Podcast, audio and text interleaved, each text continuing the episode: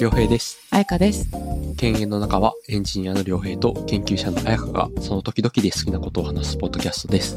いというわけで、彩香さん、お帰りなさい。はーい。でももうね、帰ってきて今、2週間弱帰ったっていて、はい。あの、これを収録している現在、え、明日私ニューヨークに帰るんですよ。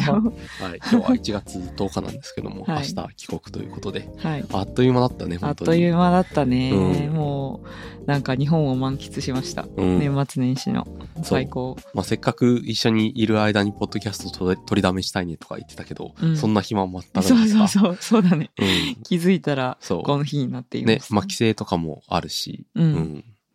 そうですね。まあ、お互いのね、実家に行ったりとかもしたので、まあ、年末年始はね、もう人に会ってるとそれだけで時間があっという間に過ぎていって、大忙しい。ね、ううんん、気づくと、気づくと今日、みたいな。なんか大量に何かいろいろ買ってましたね。食べ物とかそうですね服とか。。そうそうそう。あ、日本でっていう話もそうだし、あの、日本でね、あの、ゆ、夢の、夢のワゴンとか言いながら、私の夢を詰め込んで、あの、うちに、あの、彩香さんの、こう、かつて部屋だったとか、まあ今も部屋なんだけど、うん、あの、ところに、こう、ワゴンが一個あって、そこに、彩香さんが、あの、うちに、まず宅配でいろいろ届けてたうん、ものうんを、あの、載せてたり、詰め込んでたんですね。そう。ルエさんが頑張ってその段ボールを開けてね、開けそうそうそうあの、あ段ボールを片付けてくれたんだけど、うんうんその中身が大量に詰まってるワゴンみたいなのがあって、我が家でそれは夢のワゴンって呼ばれてたんだけど、それに、うんまあなんか、なんだろう、こう、肉製品が持ち込めないんですよね。うんうんその肉系の汁が入ってるものを飛行機でアメリカに持ち込めないので、まあでも魚はいいんですよ。うんうん。なんだろうね。そうう。ん。まあ多分その病病気とか検疫的な理由だとは思うんですけど、まあそので乾燥してるやつだからもう大丈夫だよとか、うんうん。なんかちゃんとパックされてるから大丈夫だようんうん。みたいな感じで、なんかこうちゃんと見せたりすれば別にお肉でも大丈夫らしいんですけどまあそういうのがもうめんどくさいから、うん。し私はまあそのに肉のお汁がなくてもまあ美味しいものが日本にたくさんあるので、まあそういう乾物系とかうんうん。う。ん、あの、そういう魚介系のなんかパック、パウチみたいなやつとか、なんかいろいろね、あの、あと、パリパリしたおせんべいとか。あ、そう、おせんべいね。いや、やっぱ日本のおせんべいは最高。うん。で彩香さんはパリパリ大好きで知られていますからね。そういう知られてるの？けど、うん、パリパリには厳しい。いや、まあでもとりあえず、それ、それで多分帰国前にニューヨークで心から欲したものたちが、もうすでに届いてる状うち態。に届けられてまだ本人はいないけど、その、どんどん帰ってくるぞ オーラが、その届く宅配物で分かってましそうた。そうだよね。なんか、うん帰ってくるオーラを感じながら実際に帰ってきてっていう感じだったんですけど、まあでもそのもちろんこっちから持って帰るものっていうのもあるんですけどまあ最初来た時うん普通にニューヨークからのお土産もいろいろコーヒー豆とか、うんうん確かに。あのお友達にお土産とかいろいろ買ってきましたね。はい。いや、たくさんお土産ありがとうございました。いえいえ、うんはい。まあでもなんかこうえ複数持ってこう例えばこうりょうやくんのご実家とか、うん。私のごこう実家とかに行くと、うんうん。なんかあっという間にこう良さげなものからあ、そうだね。売。れていき、うんうん。そうそうそう。あんまりこう、誰のお土産とかって決めずに、そうだね、あの明確にはたくさん持ってって、そうそうそうそう。こう、気に入ったものがあったら、まずそれをこう見せるっていう、お土産ってまず見せた時点でだいぶそのや目的ね、うん、果たしてる確かに確かに。場合もあるからね。そううん、ものによってはね。うん。うん。で、なんか、例えば、ルフさんは、それはでも日本で買ってたけど、大谷の T シャツとか、大谷 T シャツ。そう、あれはもうなんか確見せる用のお土産みたいな感じだったよね。そうそう、そんな感じで、まあ、いくつかお土産を買って、で、移動していくと、あれみたいな、いっぱいあったのに、みたいな。そうた。そうそうそう。で、やっぱ、これは好評だなみたいなのがなんか分かってくるので、うんうんまあ次はそれを多めに買ってこようとか、いろいろなんか考えるあれになりましたね。どういう系が好評だったとかあります？ああ、やっぱなんか、こう、なんだろう、こうスーパーで買うちょっとおしゃれなやつとかよりも、なんか、こう、なんだろう。まあカレンダーとか意外とうん、好評だっそうだね。たし、うん。まあ、マグネットは意外とあんまり人気がないとか、はいはいは なんかいろいろありましたね。うん。紙物はね。うん、買い物は確かにやっぱあと、まあなんか、こう、僕らの感覚だと、ちょっと、なんだろう、ツーリスティっていうか、うん。こう、ベタすぎるようなものでも意外と良かったりする。そう多分ん。逆に実は自由の女神とか。ああ、確かにね。うん。だから多分逆にその私たちは、その自分のいたちの家の冷蔵庫とかにはこうメットとかそういう行った美術館のなんかこうマグネット買ってたりするんですけど、まあ自分が行ってないとニューヨークお土産って言われてもうんなんかうよくわからんみたいな。なんかうんニューヨークの景色とかが書いてないとあんまりよくわからんみたいな感じになったりするので、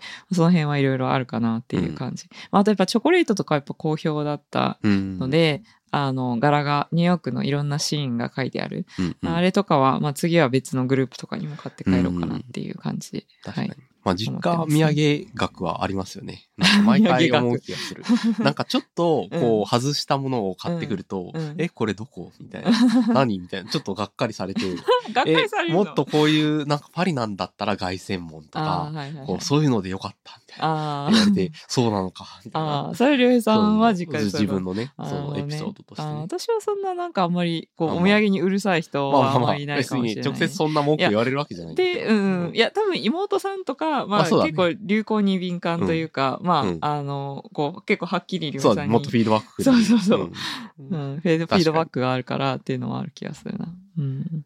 そうかも。まあ、そんなこんなで、あの、ちゃんとこっちにお土産を持って帰ってきたんですが、まあでも、スーツケースはほぼね、お土産以外はほぼ空みたいな状態で、うんうん。なんか洋服とかも、まあ持って帰って持っていくっていうのはちょっと避けたかったので、あもう最低限で、うん。もう、その、ここに届いていることを前提とした、その座組で来てるから、まあ日本の服をね、いろいろそうそうそうサイズとかいものとか買いたいってことで。そうですね。調達することを前提とした、あの、スーツケースで来てて、だからすごい行きは軽かったんですけど、うん帰りはパンパン帰りはパンパンでで なるんじゃなかろうかという感じです。はい。いやでもなんかでも時間内に帰ること、そうだね。なんかあっという間だった。でもむしろその来るとき意外と近いなって思いました。そのやっぱ14時間ぐらい行って、うんうんあもうきのフライトって聞くとめっちゃ長いじゃんって感じると思うんですけど、まあ、今回ちょっと深夜便みたいなうん時間で、夜にもうほんと0時とかに出て、朝5時に着くみたいな便だったので、なんか意外と楽だったっていう感じでした、ね長く感じるそうそうそう。うんね。なんならまあ、私ぐっすり寝れたのも大きいだろそうね。ですすね。私は結構寝れました。だから、行きに一本映画見て、寝て、起きて、一本映画見たら、ほぼ着くみたいな感じだったかな。うん確かに。ね、まあ帰りもなんかいい感じだといいですね。そうですね。まあ多分逆の方が時差ボケは、個人的にはきついかな。あるのかな。こっち来るときは結構直しやすいというか、なんですけど。だから初日から帰ってきたらいきなり日本満喫コースでしたよね。ああ、そうだね。なんかすごい、まあそもそもその日に帰ってきたと思えないぐらいのこう詰め込みでした。まずどこ行ったっけ？え、まず、その、なんか5時ぐらいに着く飛行機でうんうん家に着いてから、9時に、あの、オープンするというか、開く、そのオープン銭湯オープン銭湯って、ススーパー銭湯オープン銭湯はやばい。オーブンセントは、ちょっとフルオープン。そうそう、あの、スーパー銭湯に、まず9時に開店突撃するっていうのをやって、で、スーパー銭湯で、はお風呂最高ってなったんですよ。いや、まず、なんかニューヨークは結構日本食はアクセスがあるのもあって、そんなに、なんだ、食べ物はすっごい、まあもちろん恋しかったけど、うんうん。そこまでではなかったんですよね。うんうんね。まあ、それなりに食べられはするので、うんうん。まあでもやっぱ帰ってきて食べたら全然違うなってなって、うんうん日本食うめえってなりましたけど、でもまあ、その時点でそうでもなくて、私うんうんずっとお風呂に入りたかったんですよ。ああ、そうだね。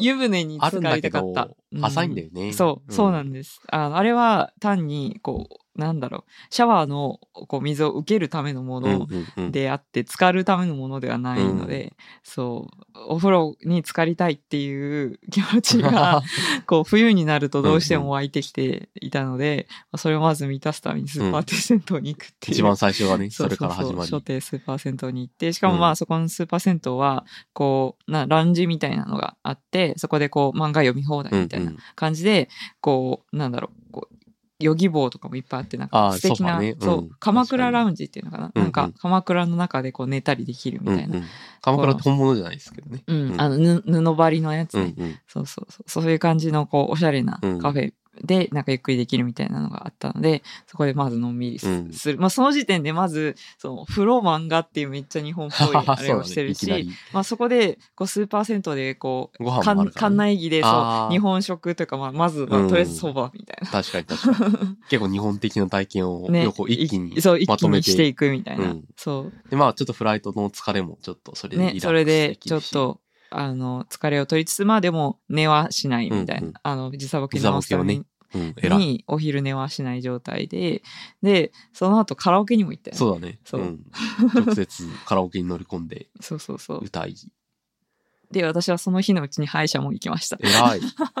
いやー、アメリカね、歯医者高いんだよね。そう。いや、でもなんか今入ってるアメリカの保険で、年2回は、その、検診が無料なんですよ。検診とうんうんクリーニングが無料なので、うんあの、それに1回行ったんですけど、あの、サービス自体はすごい良かったんですけど、あれもこれも直した方がいいみたいな感じで言われて、はいはい、はい。なんか虫歯も写真付きで見せられるんでしょ？うん、いや、写真写真は違ううん。なんか、その、ここが、なんか、ここ直した方がいいみたいな、すごいいろいろ言われたんですけど、そのね、あの、自己負担の請求額がすごかったの。いくらなんか、ですか？3箇所直した方がいいって言われて、まあ、うんゆここはちょっと様子見ながらみたいな感じで、いくつか、まあ、言われて、で、合合計で30万ぐらい。うそれ、わ保険聞いた後で。ー後で、うん。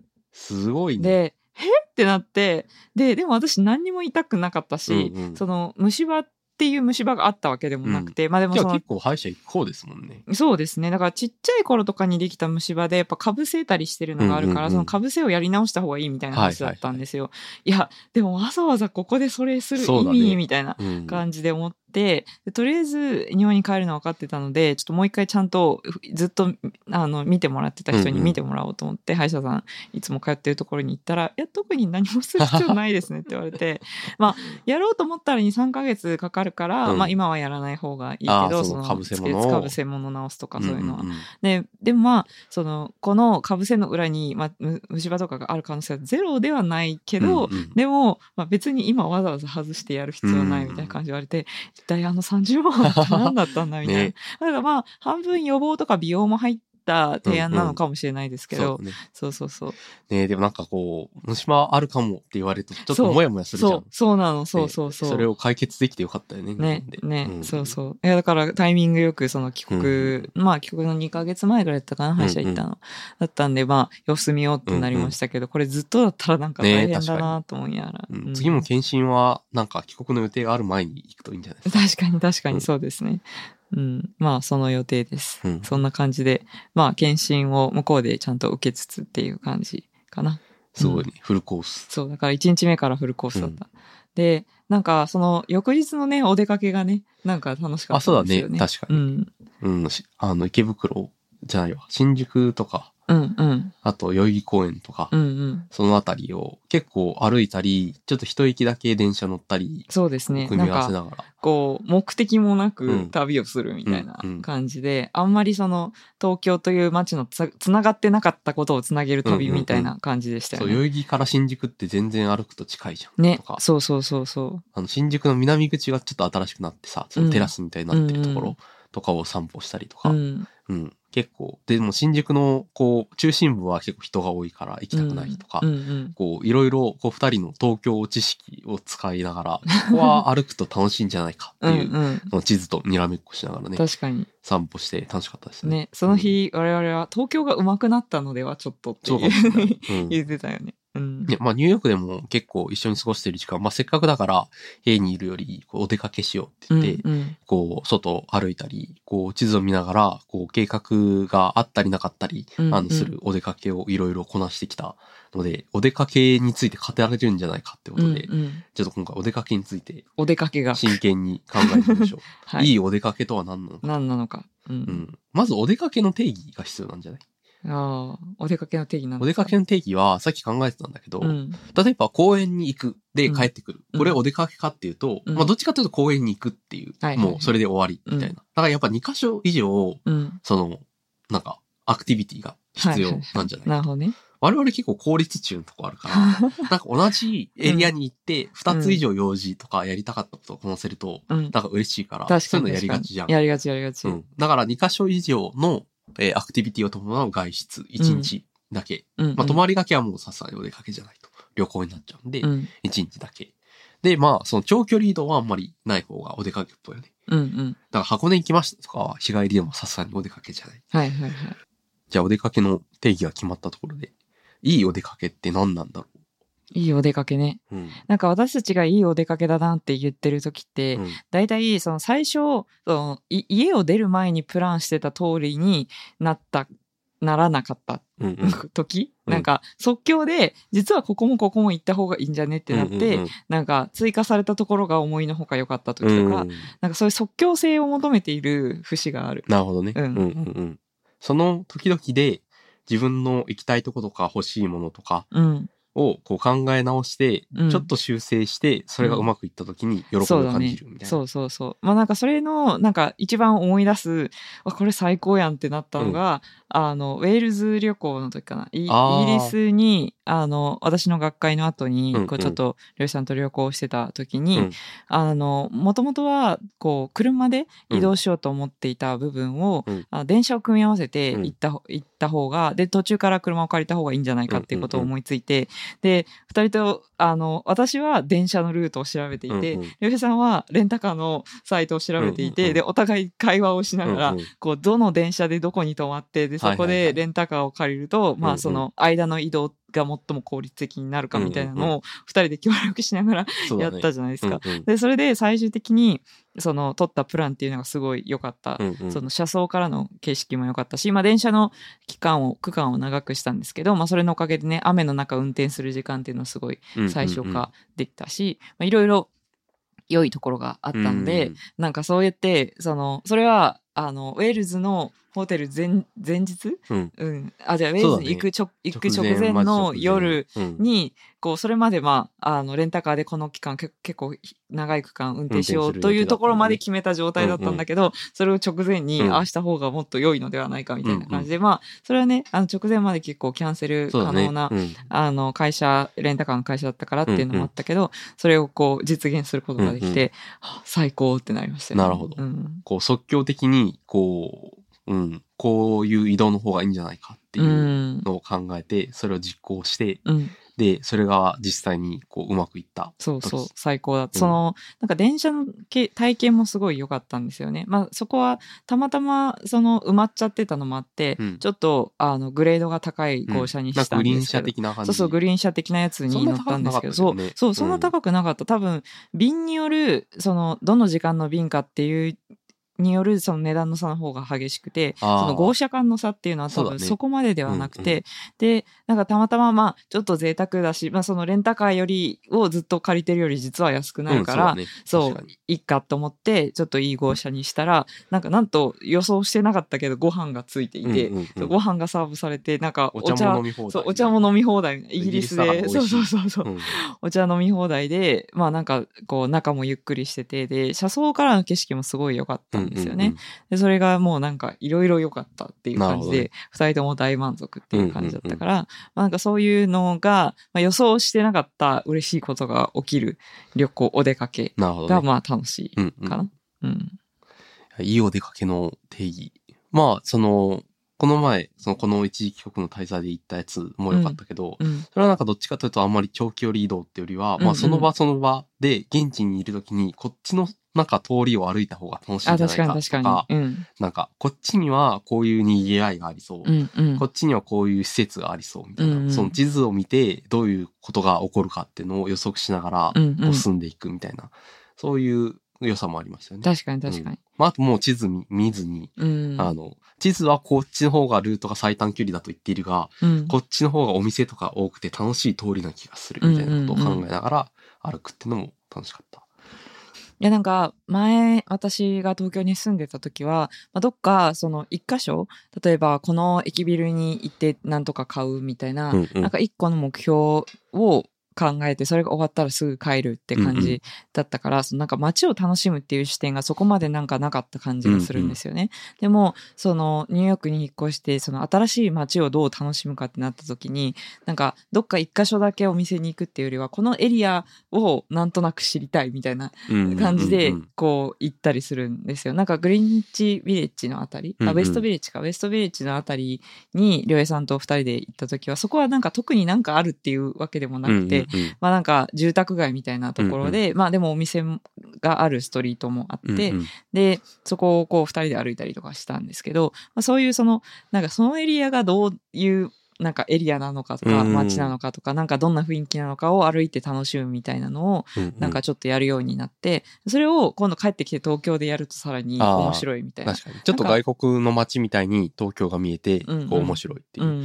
なんか代々木とかは結構面白かったな。うんなんかうん上京して、なんかでもしばらく行ってなかった、もう10年ぶりぐらいかうんな、うん。に行ったんだけど、ね。あ、代々木っってこういう街なんだとか、うん、だからこことここはこう繋がってるんだみたいな。そうそうそうそう、う。ん。ん新宿との距離感とか、うんうん。でも結構、なんか新宿はもう開発されきっちゃってる感じはするけど、うん代々木は結構古い街並みも、ちょってと残ってる感じもしたし。そうそうそう。なんかそんな感じで私たちがその上京して、その受験する時とかに、そうだね。あの、代々木ゼミナールさんが、あの、多分そういう地方から上京してくる子たち向けに貸してるんですよ、その自習室を。でそうそうそう、前日あのとかね。そうそうそう。んで、良平さんも私もそこで実は自習時間があったみたいな。だから、うんその、すごい、こう、東京にまあまだ全然縁がなかった地方の時から名前を知っていたそうそう。そう、名前を知っていた地名だし、実際に行ったことがある場所、代々木だったから、すごい懐かしいね、みたいな話にもなったし、なんか、あ、ここってこういう、なんか路線で繋がってるんだとか、この辺のエリアってこんな感じなんだ、みたいな。うんうんなんか千駄ヶ谷のあたりとかって歩いたことなかったよね、そうだねほとんど。。うん。だから、それ、結構なんか静かで、ね結構住そうそうそう宅も多かったし。うんうん。ね、北参道のあたりとかそうそうそうそうから歩いたりとか、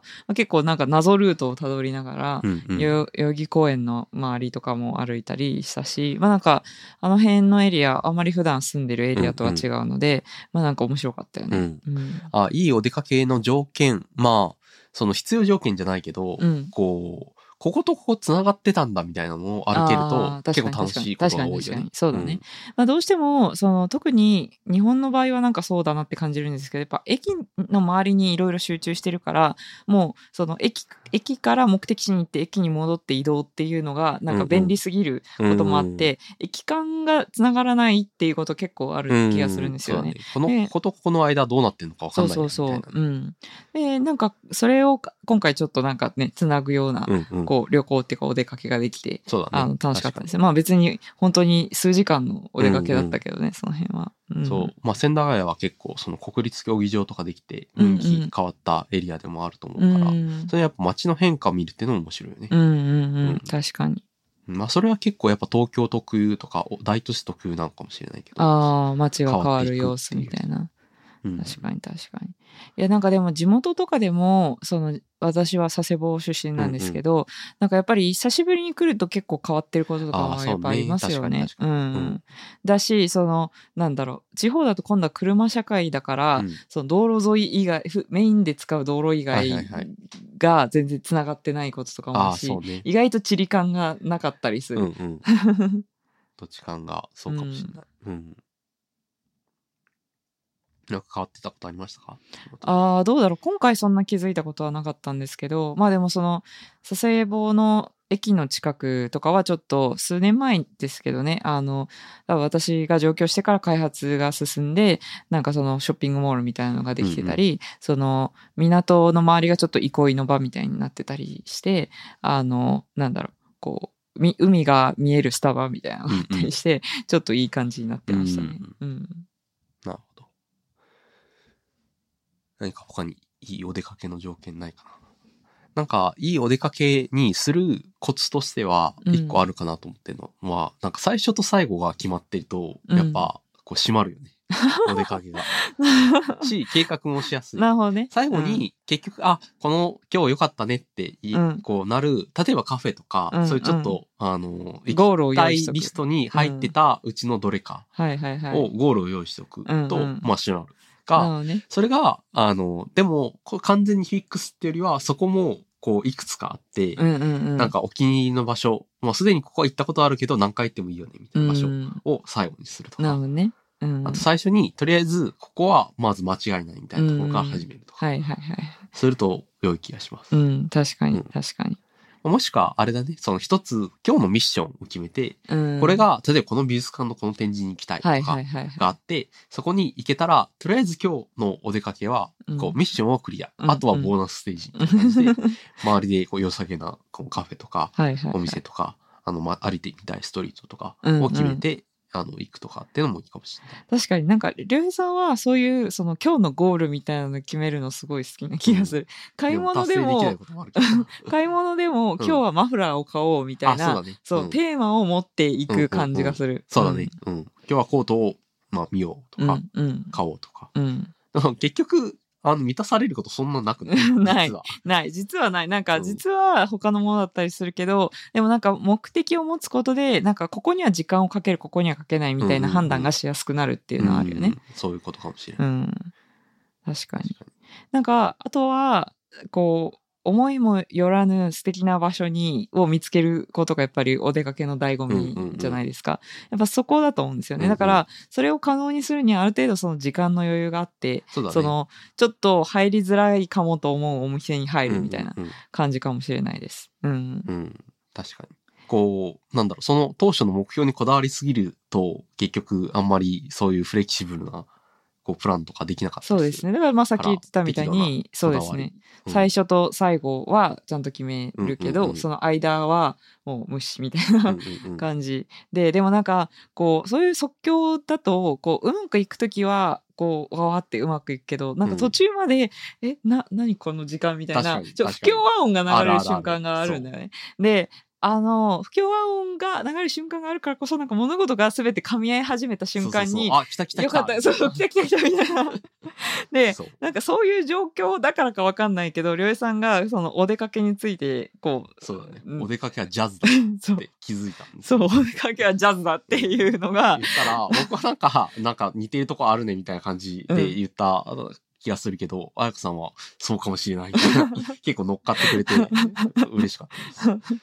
お出かけはジャズだよね。うーん、まあ、だから、なんかこう、これ合わないかもっていうか、なんかちょっとこの時間なんなんみたいなのがあった瞬間から、なんかこれめっちゃ噛み合ってんなっていううん流れが始まると、やっぱよ喜びがあるみたいな。うんところがなんかジャズっぽいなってうん私も確かになと思って、うんでやっぱりなんかいいセッションができましたね。不協和音あった？共演はだからなんかそのなんだろう。あ、こ将棋会館を逃したところ？あ そうだね確かに。あの北参道を我々が歩いてた時に、なんか、僕が選んだルートが、あの事前に、あの、地図に、あの、Google マップが提示してくれたルートと、ちょっと違う道を行ったんですよ。うんうん。そしたら、彩香さんが Google マップの上で見てた、うん。ここに将棋会館があるぞって気づいたんですよね。そうそうそう。で、将棋会館の前を通るんだと思ってたんだけど、うん。通らなくて、うん。で、ちょっとしょんぼりして、将棋会館行きたかった。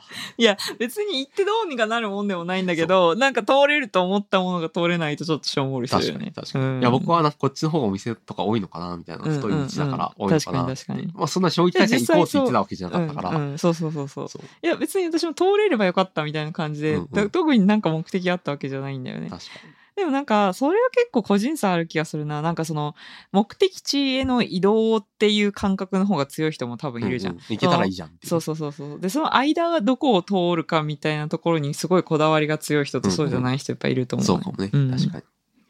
うん。でもその不協和音が、どう解決したっけ？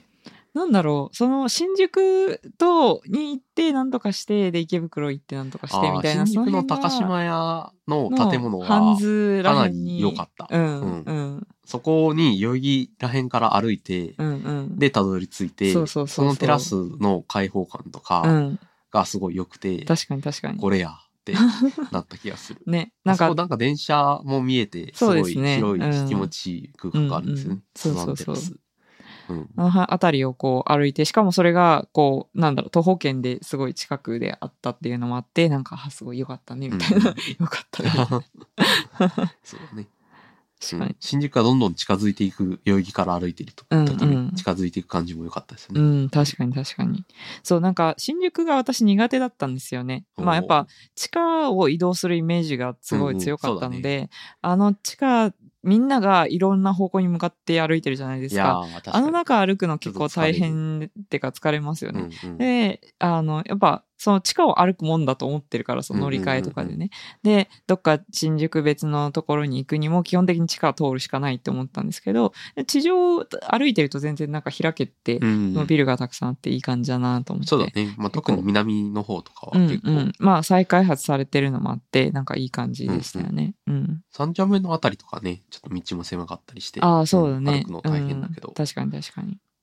そうそう。なんかかつてはすごい苦手意識があったんですけど、新宿めっちゃいいなってなりました。新宿めっちゃいいなってなりましでも新宿を池袋の克服した。なんか、あの、チーム上がってきてません？かあそう、そうですね。池袋も駅の中だけの移動だと、なんか地理関係がわからないので、それがもうちょい、なんか外側を歩くことによってこうつつながるみたいな。なるほどね。あこことここってこういう距離感なんだはい。みたいな、その俯瞰図みたいなのがある程度分かったりして、それはなんかちょっと良かったですね。なるほどね。うんまあなんか最近そういうちょっとしたターミナル駅みたいなうん。大きい駅の再評価が起こってるってことですね。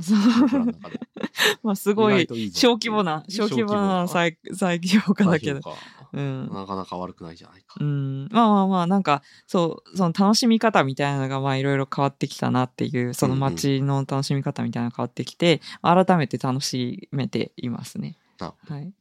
なんかいろいろそのあとはこうニューヨークでできた友達とかが例えば日本の文房具がすごい好きで、うんうん。そのニューヨークにある日系の文房具屋さんにめっちゃお金使っちゃったのよって言ってる友達とかがいて、であその子にここ教えたら喜ぶかなとか、うんうんうん。あとまあ結構今日本が旅行先として人気だからそね。そのここ紹介したいなとかなんかそういうのを考えながら見るのも結構楽しかったですね。うん。うんうん。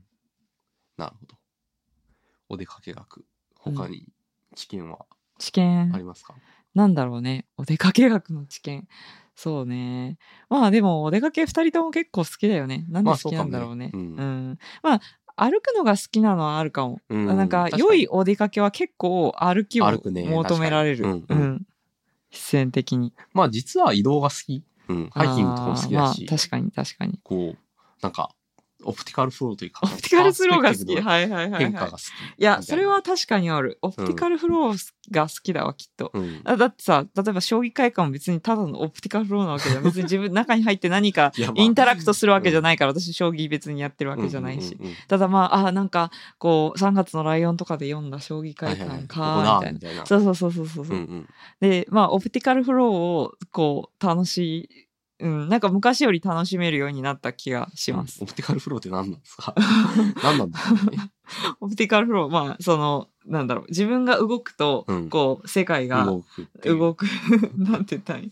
その、目の前の、その、じ自分が動くことで、こう、目の前の見えている、うんうんその、景色が変わるじゃないですか。うんうんうんその流れ。そのことについてですね。そうそうそう。うんいや、なんか、そういう、オプティカルフローを利用すれば、自分は座っていても、うんこう、動いてるとか、うんなんか、こう、振動してるみたいな、そういう、その、なんだろう、動いている感覚っていうのを持てるっていうのを使って、まあ、いろんなアトラクションとかありますよね。うん。あと VR とか。そうそうそう、VR とかもそうだし、うんうんまあなんかそういう、こう、自分は、こう動いてなくても、こう、景色が動いてるとやっぱなんか動いてる感じがするので、まあ実際動くとね、うんうん景色動くじゃないですか。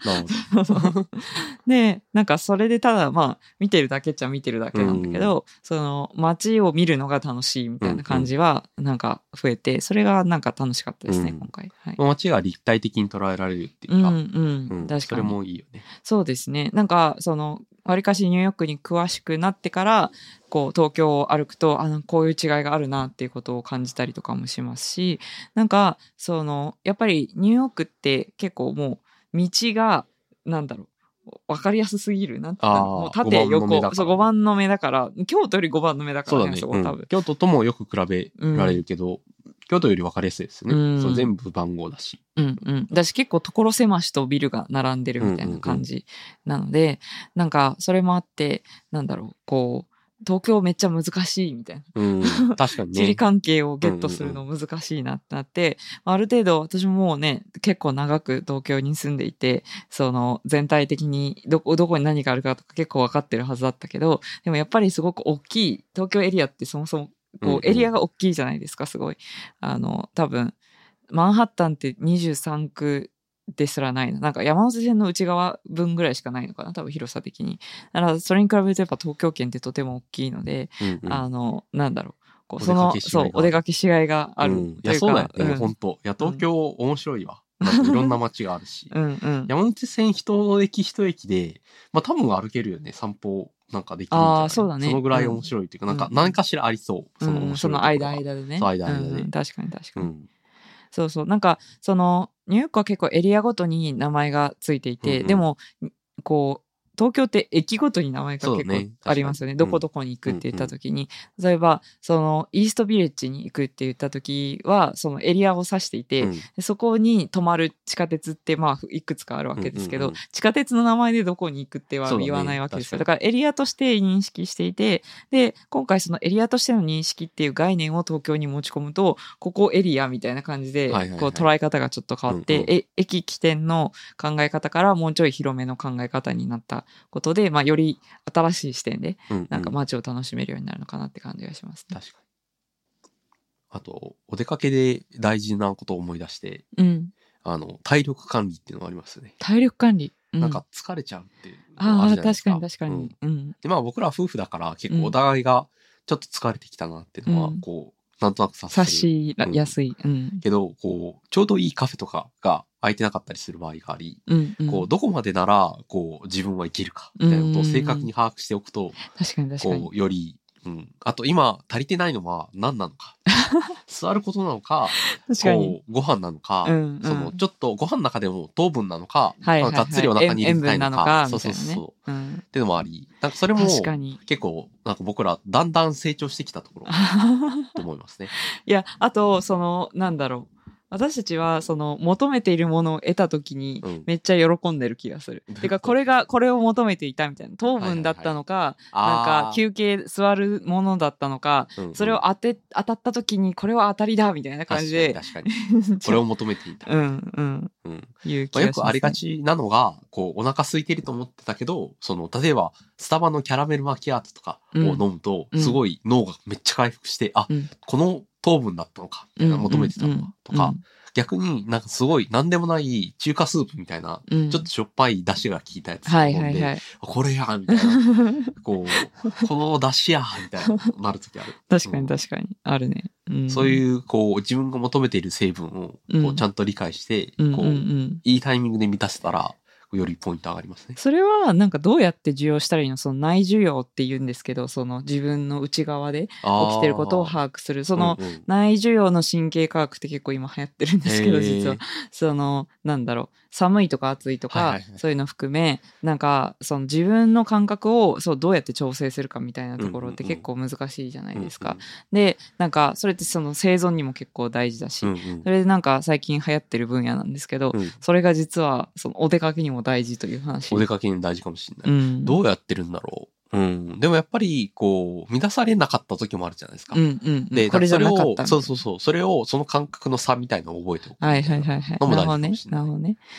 例えば、なんかすごいお腹空いてる時に、こうスイーツ食べちゃって、うん。で、なんかちょっと頭が、なんだろうな。ちょっと、あの、糖分過多の時ってありますよね。ああ、そうですね。本当はもうちょっと、こう、しっかりご飯を食べるべき。しっかりご飯といううんか、その血糖値の上がり下がりを、ちょっと、が、急激すぎるはいはいはいはい、っていうのがあはい。って、確かにでそれちょっと気持ち悪くなっちゃった時に、うんあ、これは良くないみたいな。うんうんうんうん。とか、なんかお腹空いてるって、その時はすごく思ってたんですよ。うんうんで、あ、じゃあこの、まあでもちょっとご飯の時間じゃないし、ケーキ食べようかみたいなうん感じで、うんうんその流れでケーキ食べて、うんちょっと後悔みたいな。うんうんうん。でその時の感覚とかを、こう、しっかり胸に焼き付け、同じ過ちをせる。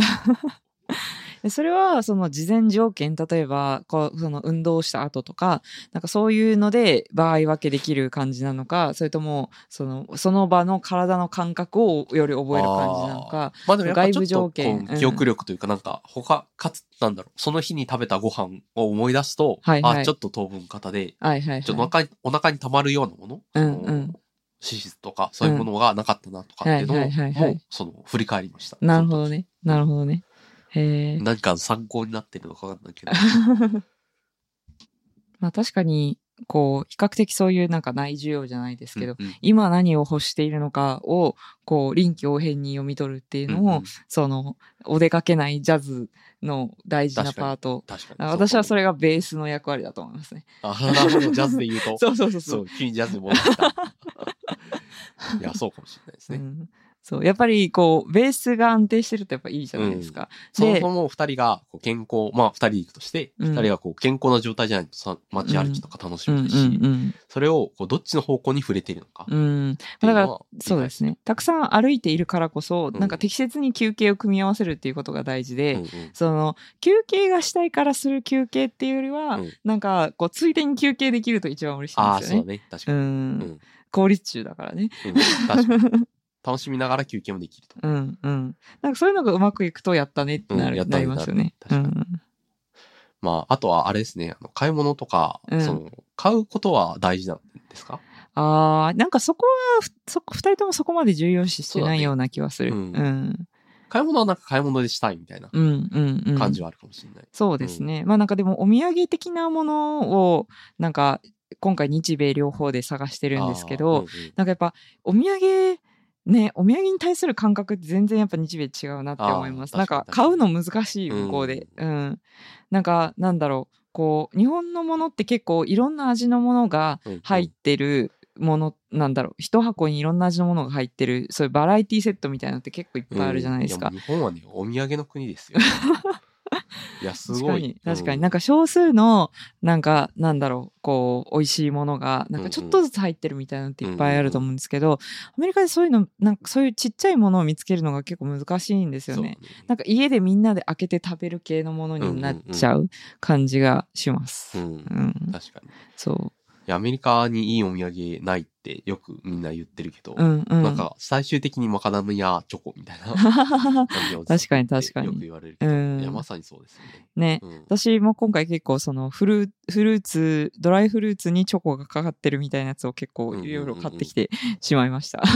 いや、でも 結局ね美味しいよ。うん、まあまあまあ、美味しい、あの、美味しいのは知って、って買ったやつですけど、まあでも、なんかそんな感じで結構、そのお土産に対する感覚が違うなと思って、あ、逆に私、日本に帰ってきて、カルチャーショックだったのが、ちょっとお出かけ額とあんま関係ないかもですけど、あの、お土産の店っていうのがもうあるのね。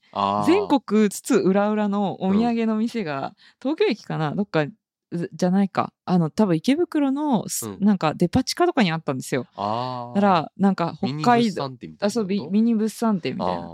で、各いろんな地方の、例えば北海道に行った時お土産で買ってくるようなものが、うんうんうんなんか小分けとかで売ってる。なるほどね。だからもう、一個単位とかで売ってるわけですよ。なんかお土産を。バターサンド1個とかってこと？そうそうそうそうそうそうそうそうそう物産展ってあんま海外で見たことないね。そうなんですよね。まあ、てかその、土地土地のものを売ってる場所っていうのが結構少なくて、まあ、なんかあるっちゃあるんですけど、T シャツとかが多くて、食べ物うんは。ない、うんそう。なんか日本は結構いろんな各地の食べ物を、そうだわ。しかも持って帰れる形であるじゃないですか。確かに。なんかアメリカも多分その土地土地の食べ物っていうのはあるし、うんなんか名物料理みたいなのはあるんですけど、なんかそれがフライドチキンとか辛いチキンとかだったりするんですよ。だから持って帰れない。は、うん、違いがまずわからないし、持って帰れない。そうそうそう。その場で食べるしかなくて、そうそうそう。この前、あの、テネシーかな？テネシーに同僚が、あの、行ったんですけど、うんうんそこで辛いチキン食べた。美味しかった。みたいな話をみんなあ、してて。アメリカのテネシー州。そうそうそうそう。で、あの、そう、そっか、みたいな。辛いチキンが有名なんでしょ？みたいな感じで、みんな辛いチキン、辛いチキンみたいな話してて、うんうんなんか、そう辛いチキンがその名産ってウケるなみたいな 面白いと思ったんだけど、なんかでもなんか由来とか一応あるらしくて、うんうんうんだからなんかそういう土地土地の食べ物はもちろんあるんですよ。うんその、なんだろう、州ごとでもあるし、州の中でもこの地域で特別に食べられるものっていうのは、あの、ニューヨークの中にもあるし、たくさんあるんですけど、なんかレストランで食べるものであって、その、持って帰持って帰るって人に食べさせられるものではあんまりなくて、うんうん。なんか、あの、日本はそういうのがすごく多いですよね。うんうん。うん。確かに。まあ日本人だったらそこで、じゃあ辛いチキンチップスにあ、そうそうそう。しました。そうそうおせんべいにしましたとかね。そう。みんなよく考えるよね。そうなの、そう。どうにかして持って帰らそうっていうそう努力が。なんか、エビが名産だったら、エビは持って帰らないけど、せんべいにしましたと。確かに、確かに、確かに。そうだね。そうだからうん名産品を、確かにお菓子にしがち。そう。今日日本人の努力がお土産を生んでいるという、そうだね。うん、かもしれない。そうだわ。お土産、うんいや、逆にアメリカの人はそんなに持って帰ってまでわざわざチキンじゃないものをせんべいにしてまで 確かに、面白いな、それ。うん。いや、結構その話は面白い。何でもせんべいに確かに、確かにせんべいが万能説はある。うんいろんな、そのものを吸収できるし。確かにうん。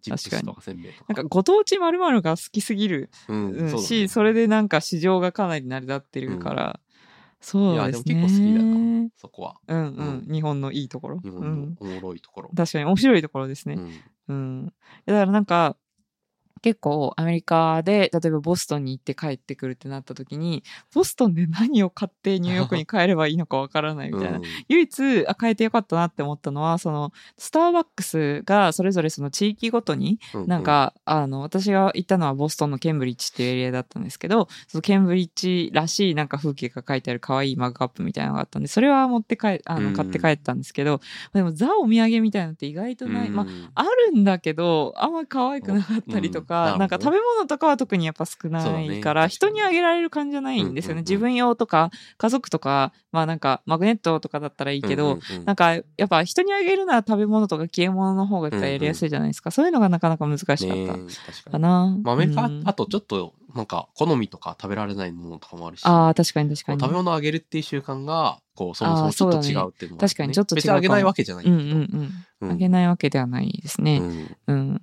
や、でも思ったのは、なんか、その年末でふるさと納税の、うんなんか CM とかやってたじゃないですか。はいはいはい。まあ、制度自体は賛否両論あるけど、うん。あれこ、こんな国じゃないとできないよ。確かにね。あのバラエティと、確かに確かに。各県、各市レベルで差別化して、この、これはこう美味しいとうか、ん。こうしてて、いや、確かにね。食の多様性食の多様性というか、まあ、食への執着って言った方がいい,、食への執着言った方がいいかもしれないけど、うん確かにね、それはそうだわ。うん。いや、なんか、あの、結構、こ、こっち帰ってくる前とかに、うんうん。あの、パーティーで、あの、いなり寿司とかを持って行ったら、みんなこれどうやって作るんだ、うまいみたいな感じで言ってて、なんか結構日本食とかも人気はあるんですけど、やっぱりこのバラエティにはびっくりされるかなっていう感じはします。その、うん。日本食って言った時に、ザっていうものって意外とそんなに、まあ、あるけど、ん。そういうなんか寿司とか、うん、なんか寿司超えて知ってる人は実はそんなに、うん、寿司とかラーメンとかいろいろあるし、なんか日本食のレストランっていっぱいあのニューヨークあったりするんですけど、